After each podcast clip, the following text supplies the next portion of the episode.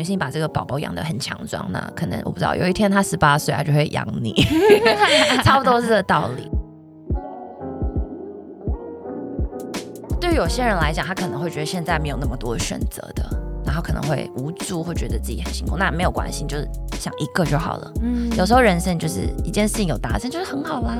嗯，就有点 love，很好，真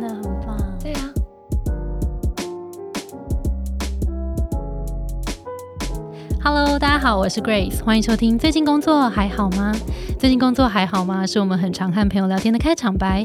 但除了好与不好以外，很多说不出口的，没有被了解的，不知道和谁说的，希望都能在这里聊给你听。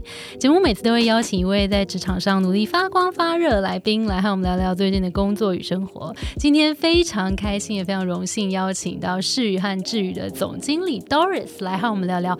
电商产业，我跟你讲，电商产业真的是我们这里很多的听众跟学员非常有兴趣的一个产业，所以我们等一下好好聊聊电商产业到底需要什么样的人才，然后它现在是多么的蓬勃发展，好不好？然后 Doris 其实他自己背后有好多故事，他过去有很多的身份，然后也做过很多不同的事情。那我们掌声欢迎 Doris，耶！掌声欢迎自己。嗨，大家好，我是 Doris。好，那 Doris 可不可以简单的跟我们？介绍一下你的职涯经历。第一份正式的工作，我是在东森购物当主持人。嗯，然后当年就是东森购物算是一家独大的时候，当年的电视购物，它强大的能量可能就像现在的电商。嗯，见证到很多，不管是珠宝的、保养品的等等，就看到一个小厂商，然后透过跟明星艺人的整合还有合作，但是那时候就亲眼见到所谓广告的力量、行销的力量，还有。一个通路，当它在很强大、很强势的时候，可以为。企业主们带来什么样意想不到的效益？那可不可以请 Doris 跟我们介绍一下智宇啊？你们提供的服务在整个电商产业里面担任的角色是什么？你们可能有提供哪些服务？好啊，其实我现在手边这两间智宇 Wiser 还有视宇 View EC 这两间公司，分别是做呃 eBay 嘛，然后 Amazon 跟 Rakuten 这三大平台嘛。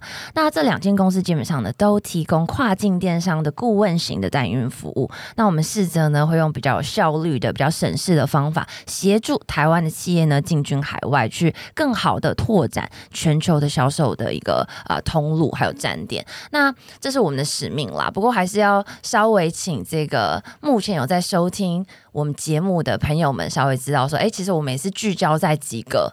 站点主要是在欧洲、嗯、美国，然后日本这几个地方。所以，如果欧美日都会是你很想要透过跨境电商这样的方式去试着开拓你的市场的话，很适合就是哎，来我们这两间公司咨询一下啊。OK，所以你们其实是协助如果有很好的产品，就台湾的产品啊品牌想要走出海外，然后去到国外的话，就是很适合来找你们，对不对？你们会透，你们有。专业的顾问咨询服务，然后没错，而且我们基本上是一条龙式的一个代运服务。那我们从上架这种就是基本的到前期的一些啊 research，因为最主要我觉得台湾的企业主在做跨境电商之前，最害怕、最害怕的一件事就是怕说。我进军了，然后我资源、钱、时间、员工布局下去，结果我能不能够卖掉呢？嗯，对不对？所以基本上在前期的部分，甚至到呃，因为跨境，那电商、电商大家可能都已经很熟悉，它就是电子商务，透过网际网络来完成所谓的商业交易。但是呢，如果一旦扯到跨境，那还有金流的问题、物流的问题、认证规划的问题，然后甚至到后面的整套顾问式的，你从上架啦、翻译啦，然后刊登。的优化的方向啦，或者是啊不同站点，大家会熟悉的一些合适的站内 promotion 的呃这些技巧，其实都不太一样。嗯嗯嗯，对。是与至于服务过这么多的公司，里面有没有印象深刻一些品牌或者产品，然后卖的很好的小故事，可以跟我们分享？最近应该有蛮多那个什么老妈拌面啊，什么麻辣鸭血，就是蛮夯的。尤其那个疫情期间，最近又很冷，大家可能就喜欢吃一点热的，然后。在这个部分，我们也很讶异。我还我不知道日本人也吃鸭血。对，其实其实蛮难想象，因为其实这个这个产品本身要走到国外是困难。对，我们就是一开始就，所以我常常说，就是你有时候你没有走出去，你不知道外面的风景在哪里嘛。那因为像是我们其实也都会在呃尽可能的去协助客户去建议说，它是非常完整的一个国际电商的一个行销策略规划。比如说呢，合适的一些 KOL 行销啊，在内外广告啊，或者一些社群。一开始呢，怕乐天的大家不知道鸭血是什么，所以怎么打鸭血进去，找到鸭血。在买你的呀？对，太难了吧？恐怖，对。可是呢，当时呢，我们就是 T A，当然就我们家的这些宝宝们就很聪明嘛，他们就说，虽然日本人可能他们不会先搜寻鸭血，但是一定会有在日的台湾人。你总会吃过鸭血嘛？嗯，所以呢，我们就布局在很多的在日的这个台湾人的 FB 的社团，然后呢，用这样子的一些社团的一些力量，再把它导回来乐天上面完成结账跟购买。嗯，所以那一阵子就在日的台湾人就是想念故乡的一个思念的味道，然后呢就下单了，然后就发现是说，嘿，就是太方便了，以后他只要想念，他就打开他的手机，嗯，然后打开他的。这个 Rakuten，然后他就可以下单，然后就可以吃到熟悉的家乡味。所以其实对于企业主来讲，还是要稍微去深刻的去思考到自己的产品会适合用哪一些方式在。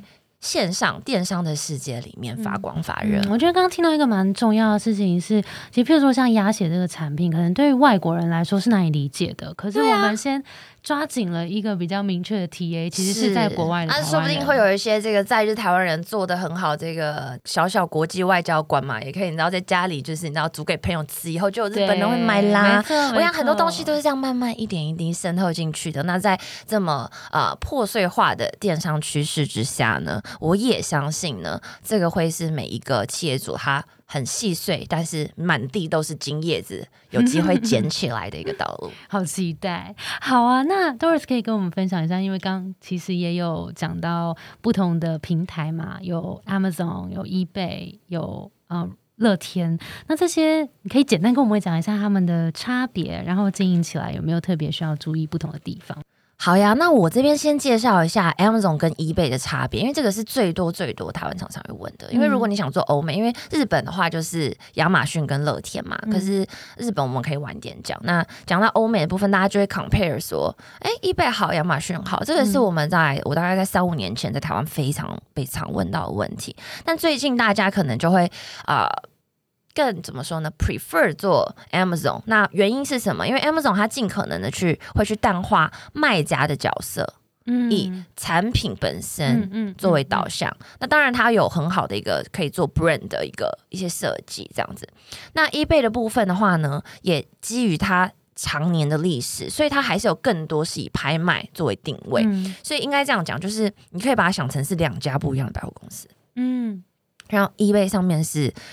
有各国的人，你知道，黄人、白人、黑人、红人，大家都在上面逛，然后呢，大家会在上面找。宝藏，然后可能有一些甚至你自己的，比如说古董啊，你自己的奇怪的木头啊，稀有的奇怪的东西，你也可以试着，你知道 C to C 也在上面卖。只是不过呢，eBay 现在基本上也是一个非常商业化的平台，至少八成以上其实都是贩售是一般商厂商的新品。如果我们算这个 listing 数量，可是如果单看一些找宝贝这件事情的价值，或是我可能啊要找到一些比较相对应这个。呃，可以合适像欧美这边，那很多人会自己就是你知道修车什么的，找到相对应的一些汽机车零配件。那 eBay 会是我认为很好的一个选择。但是你要知道，他逛他的的族群呢，基本上会是比较重视 CP 值的。嗯，然后呢，稀奇古怪的人都会有在上面。嗯，那我觉得 eBay 它就会是很像很像是一个啊，门槛很低的门槛很低的，你也可以试试看。那你在 eBay.com，也就是 eBay 的美国站试了之后，你就会知道说，哎。原来还有哪一些地方的人可能会买我的东西？嗯嗯，测试市场，我会建议啦，因为你可以把它当成一个测试水温的一个平台。嗯，然后你真的要往下做商业化做大，真的还是可以跟着这个 Amazon 的脚步。今年啦，今年二零二二，你问我的话，我会这么说。嗯，那讲到 Amazon 部分的话，就是刚才有讲到说，呃，基本上亚马逊它不是让卖家的角色这么凸显，它反而是我们会常常呃，在我们术语里面，我会说养刊登。好像是养一个宝宝，把它养起来一样。养刊登就是它是摆 listing 来看的，所以做亚马逊的卖家，大家都是梦想着我找到一只会爆、会红、会重，会让我你知道躺着赚大钱的商品。但是呢，它呃，就是我必须把这个东西养好。那养的部分的话，就是很像你照顾一个宝宝，你要很全面，你的出货要很很好，然后你的什么不良率、你的客服，然后你的速度，然后你的完整性你的刊登，然后等于是你把这个宝宝养得很强壮，那可能我不知道有一天他十八岁，他就会养你，差不多是这个道理。觉得他很适合台湾产业的中小企业，就是说。如果我资源没有那么分散那么多，然后我的本钱没有那么厚，但是我至少可以找到那么一只两只，你懂吗？就是我没有我没有办法，你知道，像那些土皇帝养三千后宫佳丽，然后再养我不知道二十个皇子的话，那 OK，我可以养一只，就是养刊登嘛，我养一只刊登，我把它顾好，我试着让它你知道不断不断的长大，但是在就是你要你要让他出生之前，你先你会需要把这个刊登的呃产品很多前期的东西找到专业的公司。或自己组建专业的团队来呃，尽可能的就是不要让这个宝宝就是你知道坏掉了。OK，所以养刊登蛮有趣的，刊登就是刊登广告的那个刊登嘛。对，就是一个 listing，就是电商一个 listing，就等于是你比如是消费者嘛。啊，假设我卖蜡烛，好，那就上去，然后呢，嗯，就是这一个蜡烛，比如它是一个白色的，然后大颗的，上面一个猫咪形状还是什么的，OK，那就是这一个。那它就是 exactly 就是这这一项，那就只养这一个。那这个刊登基本上它就会是演算法里头，其实对于亚马逊来讲，它也会更加的重视这些非常计算到这么碎片化，就是 by per listing 嗯的一个啊演算法的一个机制，他会希望每一个 listing 在他去呈现，他会去 promote 你的时候，他都会希望这个是。好产品，它才会给你更多的流量。OK，所以听起来，如果是测试市场比较适合在 eBay，但是如果要走长期，然后耕耘一个一些好的产品，感觉 Amazon 比较适合。是，那测试这件事情，我不会说 Amazon 就不适合做，因为任何事情你都是要加入你才会知道。因为亚马逊跟 eBay 也是两件事嘛，就好像是你选择一个公司的话，那肯定两间公司好像一样都是广告公司，或两间公司一样都是。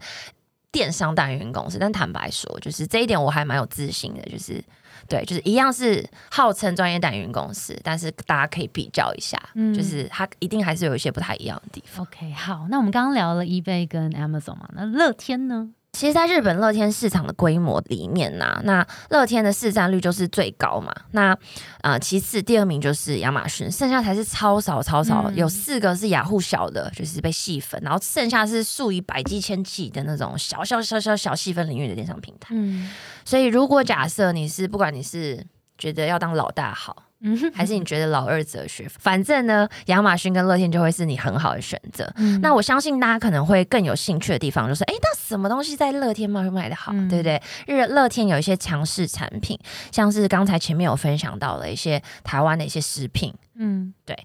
那再来的话，像是家具杂货类，嗯，流行时尚类，健康食品类，美容相关类。家电类的商品都在上面卖的非常非常的好。那乐天本身也有一一亿人的一个忠实客群，因为整个乐天的集团真的有非常多从乐天 Travel 信用卡 Bank 这样一路一下，嗯，它是整个很完整的一个电商的生态圈。嗯，那我们也会建议卖家说，尽可能的，不管你现在做日本的亚马逊还是日本的乐天，一定要因应当地。Localize 一点嘛，我们因应当地的文化跟习惯去参加他们站内的 promo，嗯，什么样的 promo 是日本人超爱几点的哦？他们爱几点的程度我傻眼呢！我们便利商店那种，我跟你讲，他已经爱几点急到那个亚马逊都已经屈服于日本人的爱几点。而且小时候不是珍珠奶茶都会盖那印章吗？长大我就觉得有点累，但是日本人长大了，他们还是那么热爱，好酷哦，好可爱的发现。你知道呃，应该是二零还是二一的时候，亚马逊就屈服于那个日本人的几点魔力淫威之下，就是呢，他们你会看到说，任何的嗯国际企业，因为我们合作都是一些比较大知名的国际企业嘛，那像亚马逊他做日本的时候，他一定也是看好这个市场，嗯，那。在这一两年啊，亚马逊怎么区分？它就是它在它的那个后台也开放了让亚马逊的会员几点的一个功能。那它以前是没有的嘛，因为全世界就没有人要几点功能。那它以前在以前在美国站也没有几点功能啊。对，那基本上呢，就是啊，这个是我会比较建议大家，就是说。无论你想要做任何的平台，那今天听完这个节目，你就会学到一件事：是你要。不管你做亚马逊还是做乐天，就把那个景点功能开起来就对了，只要做到开开动作就好了。没有了，开起来那当然旁边还会有很多细致的一些策略，必须要布局操作嘛。嗯嗯嗯，对啊。就是说每一年平台都会有一些小的一些 policy 的那种微调更新，他们会细算很多 rate 或细算很多的 fee，然后重新做一些小小的调整。那你自己就要去 follow 到说你的产品、你的产业，如果你已经在做了，哦，一年可能会这一两次，然后你要 follow。会不会影响到你的成本？嗯，对。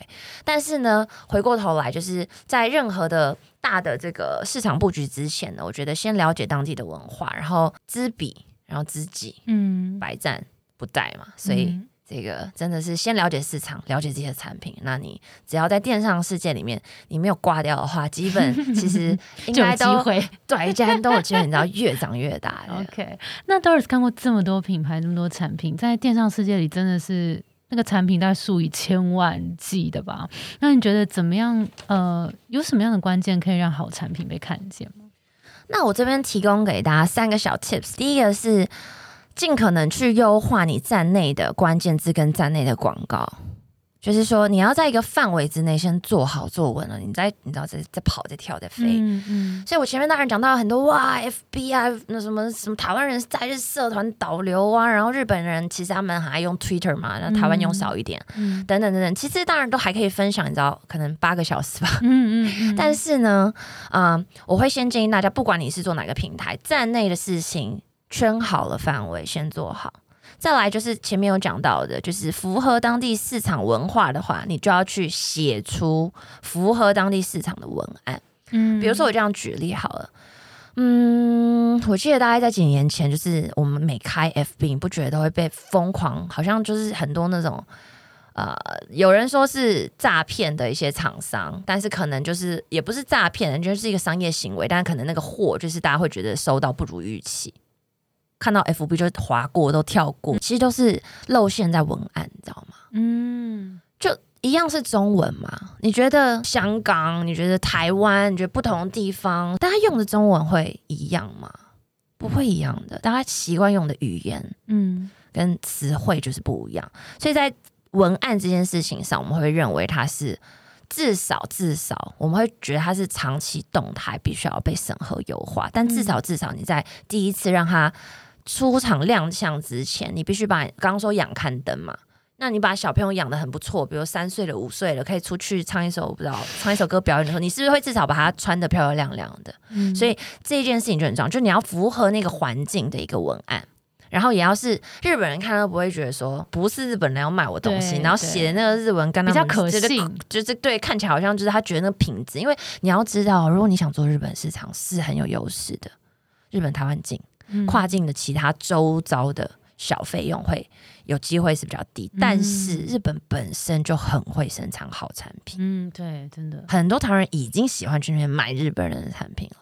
那你还希望日本人买你的产品的话，那在文案方面这是第二个 tips。嗯。那第三个就是呃清楚的产品资讯跟规格。那在电商世界里面，我会比较建议大家是，你除了在自己那一页里头你要写的很清楚啊，那对吧？就是人家才不用考虑很久找很久，哎，这个东西我车子能不能合装？这个尺寸对不对？你就是尽可能的写多、写好、写满了、写完整了。这个是第三个我们会特别建议的，但在这个建议底下呢，我会有一个很专业的，就是比较专业一点建议，是你一定要找到专业公司，或者一定要转到专业人工去帮你呢找到正确的产品分类。嗯，像我们以前就曾经呢，呃，接过几个 case，是客户他把他的账号交给我们的时候，人家也是大卖家，嗯，而人家坦白说，那刊登里头做的都还不错，嗯，可是我们之前也曾经就是有接过这样的客户，我们就发现说，哎。他选的那个产品分类，因为有时候就是文字这个东西很好玩嘛。比如说你是呃家具家用的收纳类，好了，它可能叫呃收纳柜、呃整理柜、呃什么桌椅柜。但你到底选哪一个柜？真的，这这是这只是我随便举例。但我的意思是说，你找到专业的人，他才可以帮你找到说哪一个地方哪一个破词是最大的，你应该放在那儿。嗯，然后去引进 SEO 对，就是等于于说是你不是把自己化妆化漂亮，你必须要确保你把它带进去的宴会厅也是很多人看的啊、不然谁看你小孩表演了，是不是？嗯一样的道理，就是在呃，除了自己那一页要写的很清楚之外，分类的选择，这个也会是呃，我们会建议你要仔细的，就是评估。那如果你真的没有这个预预算或资源，找到我们像 Wiser 啊或 VUEC 这样的公司也没关系。那我会建议大家，你上亚马逊大学、上乐天大学、上易贝大学，然后把他所有分类搞清楚，然后你试着就是做做实验嘛，就是至少你一定要确保你在电商世界里面多按几个按钮，多调几个后台的 button，、然后你就可以慢慢慢慢的成长茁壮。对，很棒。就是如果你想要耕耘电商市场的话，呃，一方面你可以找顾问公司，那或者是你想要更了解电商产业，其实 Doris 你们也有一个 podcast 节目，对不对？Yes，每周二早上八点钟，欢迎收听跨境跨境电商，对，跨境，对跨就是进去，跨对，跨进去跨境电商，好可爱的名字 search 一下，对很。好。大家如果对于电商各种东西有兴趣，就欢迎去那边听听。刚刚其实我们聊聊到那个本土电商跟跨境电商嘛，嗯那有没有什么样子的产品是特别适合去到国外做跨境？几件事情，就第一件事情，你先上这个平台，Google 一下你自己的产品，比如你卖灯的，你就 Google 灯；你卖耳罩，你就 Google 耳罩；你卖我不知道桌子，你就 Google 桌子的英文跟日文，然后就进去这个电商平台打一下，看有没有跟你类似的竞品，有的话代表先第一件事情，就这个东西在这里一定能卖。嗯，再来，你要看的是你公司的资质，比如说有一些东西，乐天只给日本，在日本有设公司的企业销售，嗯那他们会有电商自己平台的规定。嗯，那接下来呢，找到这个平台，大部分会有一些官方很棒的资源，像亚马逊有亚马逊大学。乐天有乐天大学，都线上的、免费的。然后你上去查你自己的对应的那些产品认证资质可不可以，好不好？然后听听我们的 podcast，嗯然后再来的话，就是我像我们公司，如果你是跟刚刚我我讲到这几个平台，或者是欧美日的市场，你有兴趣的话，我们都有提供就是免费的产品咨询，我们会做简单的一些评测，告诉你说你能不能做，因为我们并不希，哦我们也希望对于。客户我们也是诚实，就是你真的不能做，或是你真的第一年你也卖不了多少，可是你就想把账号养起来，我们要一起共同知道你的目的。至少在我们合作之前，我觉得可以有机会的话呢，也可以 Google 一下我们戏剧这两间公司，然后呢，我们的业务团队会我们会尽可能的，就是给予你们我们认为比较好的一些方向跟建议，那再来好好的思考。听到现在的听众，可能有些人会最近开始对电商有兴趣，想要多了解电商这个产业。那 Doris 有没有建议大家，如果想要进去电商产业，或者进到你们公司上班的话，你会重视快来快来快来！你们会什重视什么样的人人基本上我们非常注重团队合作跟独立作业的能力，因为基本上我们公司真的组成都蛮年轻的。那嗯每个部门大家一起去接力服务好我们的客户，去解决客户的问题，所以我们还蛮重视就是团队合作跟跨部门的精神，还有良好的沟通能力。因为坦白说，因为电商就是这么碎，然后这么细，你知道吗？嗯你根本不可能同时是 eBay 高手兼亚马逊高手兼 Rakuten 高手。啊虽然说电商它当然就是很像是你学了一个道理，然后你可以去。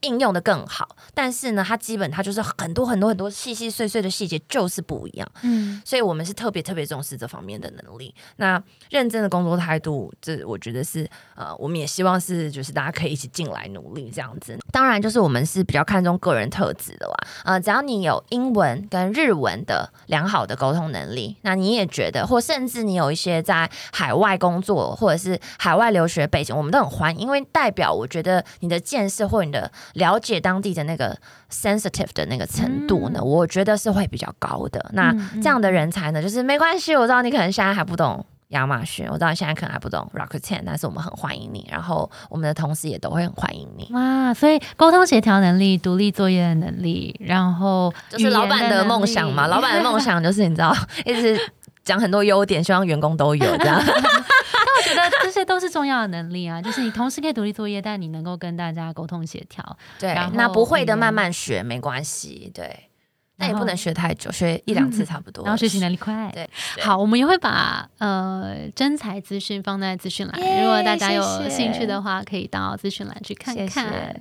好啊，那最后想要请那个 Doris 跟我们分享一下，如果因为你过去也有一些不同的职业选择嘛，那如果现在的听众在也是在面临一些职业的选择，有点不太确定下一步工作怎么选的话，有没有什么建议可以给他们？Follow your heart，然后确保你现在想要的目的，你先选一个。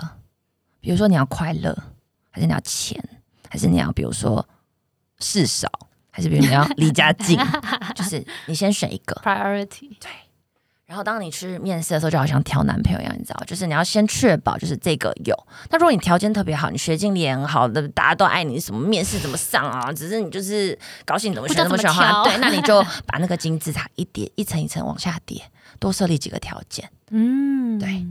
那对于有些人来讲，他可能会觉得现在没有那么多选择的，然后可能会无助，会觉得自己很辛苦。那没有关系，就是。想一个就好了。嗯，有时候人生就是一件事情有达成就是很好啦。嗯，就有点 love 很好，真的很棒。对呀，我问一题，Doris 有没有记得你在回想就是这段职涯里面有没有哪一段是你嗯比较迷惘的状况？然后你那时候还记得怎么走出来的吗？迷惘不会，但是会情绪暴躁，然后会骂人，然后会你知道焦躁，抒发的管道是自己，对，会自己会自己失眠。就是有蛮多辛苦的地方，但是我自己都觉得那就是工作，所以没有关系。嗯嗯，对，嗯嗯，我觉得这个 mindset 很好，因为很多人会纠结，是不是现在的工作好像呃没有办法得到认可，或者我的主管好像一直没有办法称赞我看到我的表现等等，有时候会把这些东西往自己的身上叠，对，然后会觉得他是不是在对我？但是其实很多时候，很多时候其实是主管们一定是对事不对人啦，因为也没空对。就是对个人有那么多的情绪，除非说你的主管真的是好不好？小鼻子小眼睛，赶快离开他。没有啦。对，所以我觉得这个蛮重要。那我提供一个我觉得，嗯，我觉得很不错的方法。如果遇到这样的话，就是我会建议说，你可以让这一切的痛苦有一个限度跟框架。嗯。比如说，你可以跟主管说：“我觉得我哪里表现不够好，那我期许自己在接下来三个月内可以不啦不啦不啦。那我想了解你的期许，但是你要心里知道说，好，你这主管如果继续这么小鼻子小眼睛，那三个月后我也会离开你的。可是你自己也要先检讨自己，是不是你已经做到自己所有能做的呢？都做好了吗？好好谈过了吗？就是冷静思考过了吗？工作上努力了吗？就是这一些你都确保自己没有问题了。”那就给自己一个空间的界限，比如它是一个时间的界限，还是一个方法。所以，当你面对很多人生真的那么大的改变的话，其实你可以。慢慢的脱离舒适圈，我慢慢的滚动拔出，滚动式修正啊，对不对？就是慢慢慢慢的。那你在这三个月，你就是顺便也给自己一个什么小小休息，小小休息，心理准备，然后呢，去检验自己有没有哪里做不好的。也许三个月后你的想法就不一样了。顺便，对不对？三个月差不多年终领一领，那你再考虑嘛，对，好不好？好，今天真的非常感谢 Doris 也很真诚的分享，然后跟我们分享了很多关于电商，然后关于公司。然后关于你自己的故事跟呃对一些迷惘的建议，那如果大家对于电商的职缺有兴趣，记得到资讯栏去看。然后如果对电商那个产业有兴趣的话，记得去听 Doris 的 Podcast，叫做跨境跨境电商。祝大家新年快乐，虎虎生威！耶！好的，那我们今天的节目就到这边了。我们的节目是最近工作还好吗？希望可以陪你一起把每天过得更好。谢谢你的收听，我是 Between Coast Grace。我们相信职场不是一个人的战斗，一群人一起前进，绝对会比一个人走得更踏实安心。我们会陪着你一起把职涯走得更漂亮。如果你也喜欢我们的话，欢迎订阅我们的 Apple Podcast，分享给你身边的朋友，或留言给我们。也可以到节目资讯栏追踪我们的 IG 和社团。那我们就下周见喽，拜拜。